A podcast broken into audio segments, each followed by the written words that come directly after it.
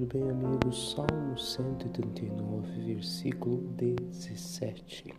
O salmista diz: Quão preciosos são os seus pensamentos para mim, grandiosas são as somas deles.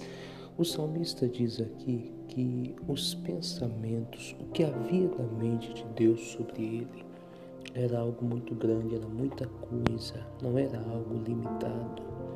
E isso é verdade. Deus ele tem pensamentos, planos, projetos grandes para nós que nós nem imaginamos. É muita coisa que Deus tem preparado para nós aqui ainda em vida e muito mais na eternidade. E para corroborar isso, em Jeremias, no capítulo 29, o, o profeta Jeremias foi chamado por Deus para escrever uma carta e mandar para o povo quando o povo estava no cativeiro. O povo estava vivendo um momento muito difícil e Deus mandou uma carta para o povo, aonde você pode ler que lá Deus falou para o povo: olha, plantem, construam casas, se casem, é, construam famílias, é, constitua a sua família. Deus falou para o povo no meio do cativeiro, para o povo não parar, mas para o povo continuar vivendo, seguir a vida, construir algo no meio daquele cativeiro.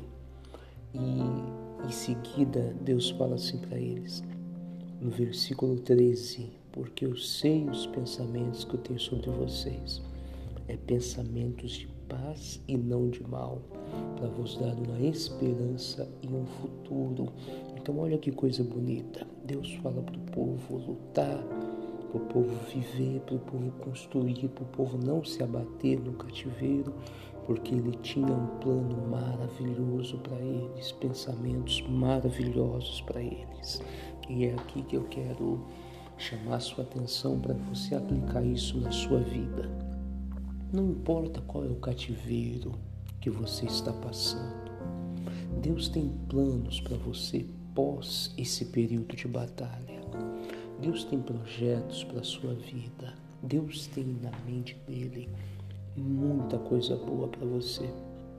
Agora ele precisa que você continue lutando, vivendo, planejando, que você não se entregue é, a Bíblia fala no Salmo 129 que algumas da, do, alguns do povo de Israel chegou a sentar, quando estavam no cativeiro, sentar e chorar, lembrando de Sião, lembrando do passado.